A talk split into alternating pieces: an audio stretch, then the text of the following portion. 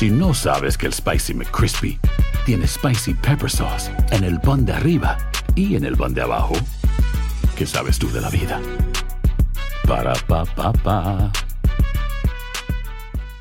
Dicen que traigo la suerte a todo el que está a mi lado. Y esa es mi mala fortuna. Basada en el clásico de Juan Rulfo, llega Univisión, El Gallo de Oro. Supongamos que la caponera puede inclinar la suerte a quien ella quiera. ¿Estás tardando en conquistarla? Con Lucero, José Ron y Plutarco Asa. Este gallo me está cambiando la vida. En una historia legendaria de amor y azar. No trates de cambiarme, no lo vas a lograr. El Gallo de Oro, gran estreno miércoles 8 de mayo a las 9 por Univisión. Euforia Podcast presenta Era un espanto. Y los cuerpos de los ahogados que sacamos del río están como estaban esos. En otoño de 1989, en Argentina, un juez junto a su equipo debió enfrentarse al caso más siniestro de toda su carrera, el misterio de las primas. Escucha la primera temporada de Crímenes Paranormales en la aplicación de Euforia o en tu plataforma favorita. Hola, soy Jorge Ramos y a continuación escucharás el podcast del Noticiero Univisión. El programa de noticias de mayor impacto en la comunidad hispana de Estados Unidos.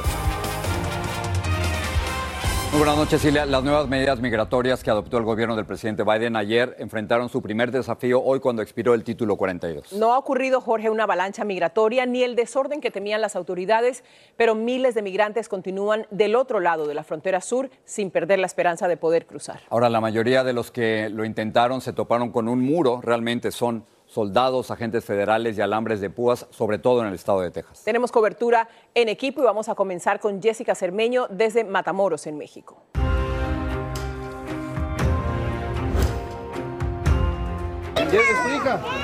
Por las prisas, la mayoría de los que se lanzaban al río Bravo lo hacían con la ropa puesta. Los más afortunados resguardaban lo que les quedaba en bolsas de plástico y muy pocos tenían sus inflables, sobre todo los niños, como este bebé, porque la angustia de sus padres era enorme y nadie escuchaba las advertencias. Y niños, discúlpenme, no van a pasar, no van a pasar. Como quieran los adultos ya bajo su responsabilidad. Pero tras la charla se lanzaban al agua y avanzaban poco a poco en la oscuridad hasta el otro lado, para enfrentar después a los guardias estadounidenses y sus púas, resguardando tanto a sus hijos que esta madre te metes, estuvo a punto de caerse al río ante el terror de todos. Esta familia fue de las últimas que cruzaron esta frontera antes de que el título 42 llegara a su fin aquí. Luego en el lado mexicano reinó la incertidumbre. Existen posibilidades, hay familiares que han pasado y los han dejado cruzar. Tiempo, son las 11. O sea, ya se acabó el título. Pero desgraciadamente, Brigitte Salazar y su hija Ángela, de 8 años, se enteraron por nosotros de que el título 42 ya se había acabado aquí. Por eso corrieron buscando otro lugar para cruzar. Y los que se quedaron estaban inconsolables. Voy a seguir luchando para darle pues una vida que se merece. Luego llegó la luz al campamento migrante junto con las nuevas reglas estadounidenses y los cruces desaparecieron. Es que desde esta mañana el río Bravo amaneció solitario y este el punto de cruce favorito de los migrantes hasta hace unas horas solo cuenta con la presencia de los agentes migratorios mexicanos. Y aquí donde saltaban al río solo queda lo que dejaron atrás. Matamoros, Tamaulipas, México. Jessica Cermeño, Univision. La misma frustración agobia a otros inmigrantes que fueron devueltos a Ciudad Juárez, estos solo minutos después del fin del título 42. Su regreso es parte de un acuerdo entre Estados Unidos y México para hacerle frente a la crisis migratoria en la frontera, como nos dice Pedro Ultreras. Era apenas la medianoche, el título 42 recién había expirado y la patrulla fronteriza de El Paso, Texas, estaba enviando migrantes venezolanos a Ciudad Juárez, aplicándoles el título 8.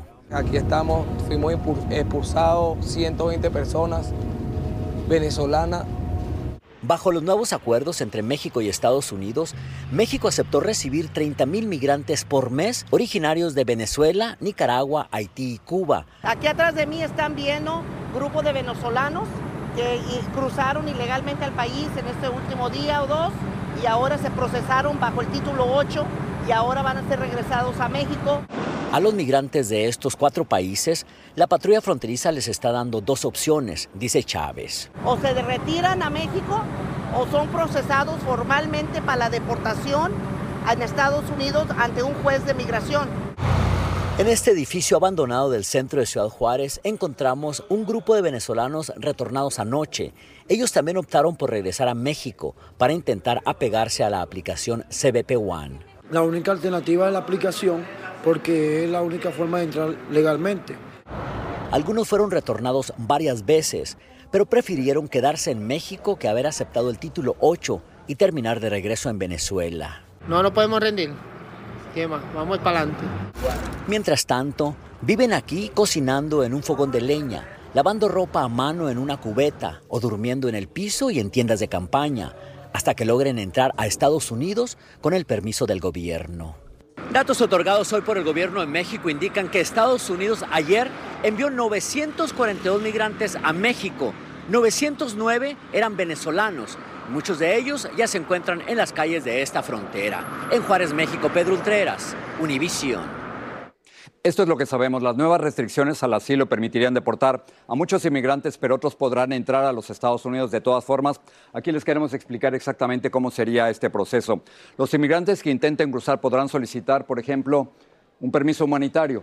Eso es para ello, es una posibilidad. Y esto aplica sobre todo para cubanos, haitianos, venezolanos y nicaragüenses. También, por supuesto, podrían pedir una cita en el puesto de control fronterizo a través de la aplicación CBP One, es decir, a través de su celular, o entrar, esta es la última opción, la última alternativa, de manera ilegal. Por supuesto, usted ya lo sabe, esto lleva grandes, grandes riesgos. Luis Mejía nos explica qué pasa con aquellos a los que ya han liberado. Dentro de 60 días tienes que programar. Los liberaron con instrucciones que algunos no entienden muy bien. Dice que te tienes que reportar en persona a este lugar. Todos tienen una fecha para presentarse ante la corte. A muchos le dieron mucho tiempo, a otros no. Sin el título 42, el gobierno cambió su política de asilo, aumentando las deportaciones de quienes no califican. Pero dos demandas amenazan las nuevas reglas. En una la corte falló que el gobierno no puede liberar a quienes no tengan una fecha fijada ante un juez abogados de migración dicen que quienes ya están aquí no tienen razón para preocuparse. La decisión de la Corte no los afectaría a ellos. A ellos no, no, ellos no les afectaría, no. Lo que estaban, esto es una decisión para gente que estaban dejando salir en las, en las cortes, de, en los centros de detención de migración. Demandas o no demandas para quienes lleguen, a partir de hoy la situación puede ser más dura. ¿Hasta qué punto se puede desafiar la nueva política? No, no se puede desafiar. Digo, probablemente lo que podrán desafiar es el hecho de que si entraste ilegalmente no puedes aplicar, pero entrar ilegalmente es un crimen. Hacer las cosas bien no siempre es fácil. Este grupo de inmigrantes que está siendo liberado en estos precisos momentos en suelo estadounidense usó una de las pocas avenidas legales que quedan disponibles en el título 42. Todos pidieron una cita a través del Internet. Hoy celebran haber insistido con la aplicación CBP1. El proceso es rapidísimo, rapidísimo. Y la cita la agarramos en segundos, es un momento de euforia. Sí. Pero no todos los que quieren hacer las cosas bien lo consiguen. La aplicación ha tenido muchos problemas. ¿Cuán difícil es hacer las cosas bien hoy en día? Personas tienen que decidir si van a comer ese día o si van a comprar saldos para sus teléfonos para que puedan usar la aplicación CBP One para tal vez conseguir la cita. El gobierno, activistas y migrantes coinciden en que lentamente el sistema de citas mejora, pero la frontera sigue siendo un laberinto geográfico ilegal y conseguir asilo, un verdadero desafío. En Brownsville, Texas, Luis Mejir, Univisión. Un inmigrante adolescente en custodia del gobierno estadounidense murió en un albergue en el estado de la Florida. León, tú has estado siguiendo este caso. ¿Qué más se sabe sobre lo que ocurrió? Así es, Silvia, hemos estado siguiendo el caso de este adolescente, la investigación de la muerte del joven identificado ya como Ángel Eduardo Maradiaga, que llegó solo a este país, tenía 17 años, según nos confirmó un primo suyo, salió de Honduras el pasado 24 de abril, también nos dijo que Ángel Eduardo sufría de una condición médica. El muchacho murió hace dos días en Safety Harbor, que es una ciudad al oeste de Tampa, en la Florida. La Cancillería hondureña informó que Maradiaga había ingresado el 5 de mayo a un albergue operado por Gulf Coast Jewish Family and Community Services. Ahí fue que lo encontraron inconsciente hace dos días. Le hicieron, parece ser, reanimación cardiopulmonar sin éxito. Lo declararon muerto en el hospital al que lo llevaron. Un comunicado precisamente de la Cancillería de Honduras explica que el gobierno hondureño fue notificado de la muerte de este muchacho apenas el día de ayer. En la noche tendremos el desarrollo completo de esta noticia. Jorge, vuelvo contigo. León, gracias. Hay que seguir esta historia, por supuesto. Y esto es nuevo. Estados Unidos y España han llegado a un acuerdo para que muchos inmigrantes que tenían originalmente el deseo de emigrar hacia los Estados Unidos lo puedan hacer en cambio a España. Hace poco conversé sobre esta alternativa con José Manuel Álvarez, ministro de Asuntos Exteriores de España. Es un acuerdo que está abierto a América Latina y a los países eh, centroamericanos y que lo que busca es, por un lado, que aquellas personas que necesiten refugio y asilo lo puedan también encontrar en España y que haya cauces de migración regular para que las personas no tengan que arriesgar inútilmente su vida cuando quieren eh, emigrar y que puedan venir desde estos países de América Central y de América del Sur a España, donde también hay una necesidad de mano de obra. Más sobre este acuerdo para ir a España y todo lo que está pasando en la frontera entre México y Estados Unidos este domingo en Al Punto. El gobernador de Texas, Greg Abbott, dijo que tiene intenciones de indultar a un militar condenado a 25 años de prisión por asesinar a un manifestante de Black Lives Matter. Daniel Perry mató a Garrett Foster en el 2020 y en el juicio sostuvo que fue en defensa propia porque Foster tenía un arma y se sintió amenazado. La fiscalía demostró que Perry había hecho comentarios racistas y había escrito una amenaza el día en que ocurrieron los hechos. Si no sabes que el Spicy McCrispy tiene Spicy Pepper Sauce en el pan de arriba y en el pan de abajo, ¿qué sabes tú de la vida? Para, pa, pa, pa. Dicen que traigo la suerte a todo el que está a mi lado. Y esa es mi mala fortuna. Basada en el clásico de Juan Rulfo, llega Univisión, El Gallo de Oro. Supongamos que la caponera puede inclinar la suerte a quien ella quiera. ¿Estás tardando en conquistarla? Con Lucero, José Ron y Plutarco Asa. Este gallo está cambiando la vida. En una historia legendaria de amor y azar. No trates de cambiarme, no lo vas a lograr. El Gallo de Oro, gran estreno miércoles 8 de mayo a las 9 por Univisión. Gracias por seguir con nosotros en el podcast del Noticiero Univisión. En un caso que ha conmocionado a Nueva York, hoy compareció en una corte de Manhattan Daniel Penny, el joven ex militar que asfixió a un afroamericano en un vagón del metro. Se le acusa de haberlo matado mientras intentaba evitar que siguiera molestando a otros pasajeros. La acusación lleva una pena máxima de 15 años de prisión. Y Blanca Rosa Vilches nos dice que una grabación del incidente sería la evidencia clave en este caso. El ex infante de Marina se entregó a las autoridades esta mañana para iniciar el proceso legal de la Fiscalía en su contra por homicidio involuntario en segundo grado. Lo liberaron con una fianza de 100 mil dólares. Sus abogados sostienen que actuó en defensa propia. Se entregó voluntariamente con la dignidad e integridad de alguien que trabajó sirviendo a este país, dice. No atacó ni tocó a nadie y no merecía morir. Ahí está ya tirado, sin moverse. Juan Alberto Vázquez se encontraba ese día en el mismo vagón y grabó el incidente. La grabación ahora es clave en la investigación. Confirma que no agredió, pero sí actuó erráticamente. Se empieza a gritar cosas agresivas. Fue allí, dice, que Daniel Penny le aplicó una llave y lo arrojó al suelo. Pasaron siete minutos, ocho, en esa posición, eh, el muchacho rubio atenazándolo, esta persona de repente queriéndose liberar, la policía no llegaba. El médico forense determinó entonces que murió de asfixia por compresión del cuello. Jordan Neely, de 30 años, era un imitador callejero de Michael Jackson con historial de trastornos mentales y 40 arrestos previos. Desde entonces hubo protestas pidiendo justicia por su muerte y resurge una vez más el debate sobre qué hacer en esas circunstancias. Es un dilema realmente, ¿no? Es un dilema. Una cuenta para ayudarle a pagar sus gastos legales ya sobrepasa los 500 mil dólares. Daniel Penny tendrá que regresar a esta corte el 17 de julio. De ser hallado culpable de los cargos que enfrenta, podría recibir entre 5 a 15 años de prisión. La ciudad de Nueva York, Blanca Rosa Vilches, Univisión. El norte de California se recupera del susto causado anoche por un temblor de magnitud 5,5 que dejó daños en varios comercios. El remesón rompió vidrios y lanzó al piso comestibles, licores y otros productos de los anaqueles de las tiendas. Un experto explicó que la aplicación MyShake le envió una notificación alertando del temblor poco antes de que ocurriera. Hace más de un año, un adolescente fue acusado y detenido por supuestamente realizar amenazas en contra de una escuela pública en el condado de Miami-Dade, en la Florida. Ahora, finalmente, se hizo justicia y se le retiraron los cargos que enfrentaba. Vilma Tarazona habló con él.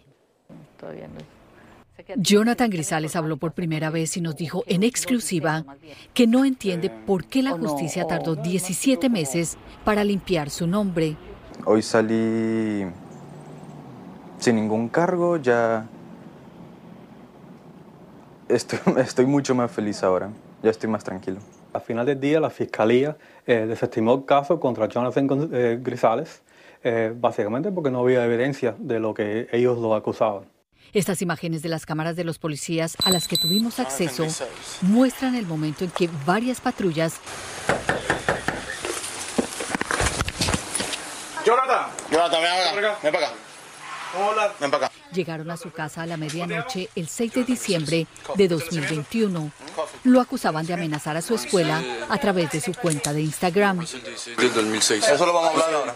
Recuerda que se lo llevaron esposado en una patrulla de policía y terminó en la cárcel. Me esposaron, eh, como es una esposa grande en el estómago, con candado y unas esposas en las manos y otras en las piernas. Pasó 21 días en prisión, incluyendo la Navidad.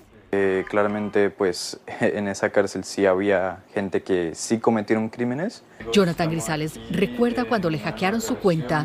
Dice que se lo explicó a la policía, pero no le creyeron. Cuando entré, eh, estaba viendo que alguien estaba escribiendo en mi cuenta. Y a mí se me encontró muy raro eso. Jonathan dice que a pesar de que fue criminalizado por diferentes entidades, hasta este momento nadie le ha pedido disculpas.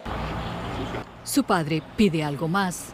Así como lo presentaron como un terrorista cibernético al inicio de todas las noticias, pienso que es importante que ahora muestren al mundo entero lo contrario. El abogado de la familia dijo que interpondrán varias demandas. En Miami, Florida, Vilma Tarazona, Univisión. Este domingo en Aquí y Ahora reconocemos la labor de un colectivo de madres imparables en la búsqueda de sus hijos y los hijos de todas. En este camino han tenido que enfrentar lo impensable. Andrea Zambucetti nos presenta un adelanto. Estas madres vieron hallazgos que no quisieran haber encontrado. Una sala de torturas, varias fosas clandestinas y un horno crematorio. Fragmentos de huesos quemados, pedacitos. Un recorrido las llevaría por territorios impensados. ¿Lograrán confirmar la existencia de sus seres queridos? Ahí nos dijeron que habían estado en el peor lugar y en el peor momento. ¿Qué fuerzas oscuras se esconden detrás de los actos de intimidación, secuestro y extorsión? Madre Coraje. Acompáñenos este domingo en Aquí y Ahora a las 7 de la noche, 6 en el centro. Pero vamos a ir a México porque el caso de Carmen Sánchez, una mujer a la que atacaron con ácido en el 2014, concluyó y se está sentando un precedente. Una juez sentenció a su atacante a 46 años de prisión. Sánchez se ha sometido a 64 cirugías y sufrió un daño permanente. Alejandro Madrigal estuvo con ella y le dice que teme por su vida. El 20 de febrero del 2014 eh, me intentaron asesinar con ácido. Las heridas que dejaron en Carmen Sánchez no solo fueron físicas. Su daño tras el ataque con ácido de su expareja es permanente. Me dijo que me iba a arrepentir y que me iba a acordar de él todo el resto de mi vida. Se volteó, eh, tomó la botella que llevaba con él y me la arrojó hacia la cara. Carmen abandonó a Efren García por golpearla y apuñalarla en varias ocasiones. Se refugió en la casa de su madre, pero la impunidad de las autoridades por negarse a detenerlo le ocasionó este daño irreversible. Él planeaba asesinarme con el ácido, ver cómo me torturaba hasta llegar a la muerte, porque la sustancia es una sustancia letal. Casi 10 años después de lo sucedido, su atacante fue detenido en el estado de Nuevo León y este jueves sentenciado a 46 años de cárcel, algo histórico y una lucha que fue reconocida por colectivos y activistas. Para nosotras no es suficiente mantenernos con vida cuando nos han arrebatado todo. Ahora Carmen estudia Derecho y creó una fundación para defender y apoyar a otras ocho mujeres que vivieron el mismo infierno. La mayoría de estos ataques son la cúspide de la violencia familiar. En México, solo un estado de los 32 del país tiene una ley contra la violencia química. Así estas mujeres llevan a cabo una lucha que comienza a rendir frutos. Esto que, que ya ven son 64 cirugías reconstructivas funcionales. Pero el daño emocional, social, económico, psicológico es mayor. En tres décadas, 39 mujeres han sido violentadas con ácido. La mayoría de los casos no se denuncian por miedo. En Ciudad de México, Alejandro Madrigal, Univisión. Escala la violencia del Medio Oriente, aviones de las fuerzas de Israel atacaron la unidad de cohetes de la organización Yihad Islámica en Gaza. Se usaba para el lanzamiento de cohetes contra Israel. Los israelíes se retiraron del lago mediado por Egipto para acordar una tregua mientras que la Yihad Islámica amenazó con lanzar más cohetes. El presidente Biden postuló a Adriana Kugler, funcionaria del Banco Mundial, para formar parte del Consejo de la Reserva Federal. Si la confirma el Senado, la economista colombo estadounidense sería la primera latina en formar parte del Consejo. El año pasado, Kugler fue confirmada con apoyo bipartidista como directora ejecutiva de Estados Unidos ante el Banco Mundial. La presidencia de Twitter estará a cargo de una ejecutiva con amplia experiencia en medios. Linda Yacarriño dejará la cadena NBC para dirigir la popular plataforma en reemplazo de su propietario Elon Musk. Expertos creen que la elección de Yacarriño es un gran acierto. Vamos al espacio. Cosmonautas rusos realizaron una caminata de siete horas afuera de la Estación Espacial Internacional. Salieron a activar un radiador que instalaron en abril pasado. Ahora bien, la inflación, Ilia, también va a impactar el Día de las Madres, pero el cariño que se merecen suena cursi, pero no tiene precio. Pero es verdad, suena cursi, pero es verdad. Aunque los regalos estén más caros, eso sí, muchos papás, esposos, hijos y demás parientes no van a parar en eh, los costos para expresar el amor y la gratitud a las mamás. Y Lourdes del Río nos explica de todo esto. El Día de la Madre está a la vuelta de la esquina y muchos consumidores andan buscando el regalo perfecto que refleje de alguna manera el amor que sienten por la mujer que les dio la vida. Yo encuentro que siempre se saca un presupuesto, aunque sea mínimo, para hacerle llegar ese detalle tan bonito a mamá. En estos momentos el presupuesto es quizás más importante que nunca porque los precios se han disparado cortesía de la inflación. De hecho, se espera que este año los compradores gasten una media de 172 dólares, lo que representa un descuento del 24% respecto a los 225 dólares que gastaron en 2022. Michelle Flores está considerando sus alternativas. Voy a buscar algo que esté como ajustado a mi presupuesto y aún así dar un buen detalle a mamá. Y tradicionalmente las flores han sido uno de los regalos favoritos para agasajar a mamá. Este año no ha sido la excepción. A la madre de Germán Sabogal le encantan las flores y por eso decidió que ese será su regalo para ella. Sí, se gasta un poquito, un poquito más de lo que se estaba gastando antes, eso se cuesta un poquito más, pero creo que también es importante, ¿no? María Eugenia de Dejame es madre de tres hijos y considera que no todos los regalos tienen que ser materiales. Pero siempre hay un detallito para hacerle el Día de la Madre especial. Una flor, un beso, una sonrisa, un abrazo, ¿sabes? Eh, no necesariamente tienes que gastar dinero para hacer sentir a tu madre como la mejor madre del mundo cualquier día del, del, año. Y es que difícilmente haya alguien que se merezca más ser recordada y mimada que esa mujer que siempre ha dado más de lo que ha recibido. Porque hay que celebrarla, hay que celebrar que estuvo en toda nuestra vida, madrugando, cambiándonos pañal, dando todo por, por, por, nosotros. Feliz Día de las Madres a todas las que han tenido el privilegio de serlo y a las que lo han sido a pesar de no haber traído un niño al mundo. En Miami, Florida, Lourdes del Río, Univisión. ¿Qué quieres de regalo? Ya lo pedí, no te preocupes, no te preocupes. ¿Quién sabe qué me ibas a decir? Gracias. Buenas noches. Feliz Día de la Madre. Gracias. Así termina el episodio de hoy del podcast del Noticiero Univisión. Como siempre, gracias por escucharnos.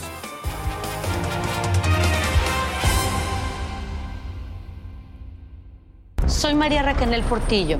Probablemente me conozcan con el nombre que me impuso mi abusador, Mari Boquitas. Cuando apenas tenía 15 años, me casé con Sergio Andrade, el exitoso productor que lanzó la carrera de Gloria Trevi y que resultó ser un abusador sin escrúpulos. Voy a contar esa historia por primera vez sin interrupciones. No vengo a contar mi versión, vengo a contar mi historia. En boca cerrada. Escúchalo en tu plataforma de podcast favorita. Hacer tequila, Don Julio, es como escribir una carta de amor a México. Beber tequila, Don Julio, es como declarar ese amor al mundo entero. Don Julio es el tequila de lujo original, hecho con la misma pasión que recorre las raíces de nuestro país. Porque si no es por amor, ¿para qué? Consume responsablemente. Don Julio Tequila, 40% alcohol por volumen, 2020. Importado por Diageo Americas, New York, New York. Dicen que traigo la suerte a todo el que está a mi lado. Y esa es mi mala fortuna. Basada en el clásico de Juan Rulfo, llega Univisión, El Gallo de Oro. Supongamos que la caponera puede inclinar la suerte a quien ella quiera. ¿Estás tardando en conquistarla? Con Lucero, José Ron y Plutarco Asa. Este gallo está cambiando la vida. En una historia legendaria de amor y azar. No trates de cambiarme, no lo vas a lograr. El Gallo de Oro, gran estreno miércoles 8 de mayo a las 9 por Univisión.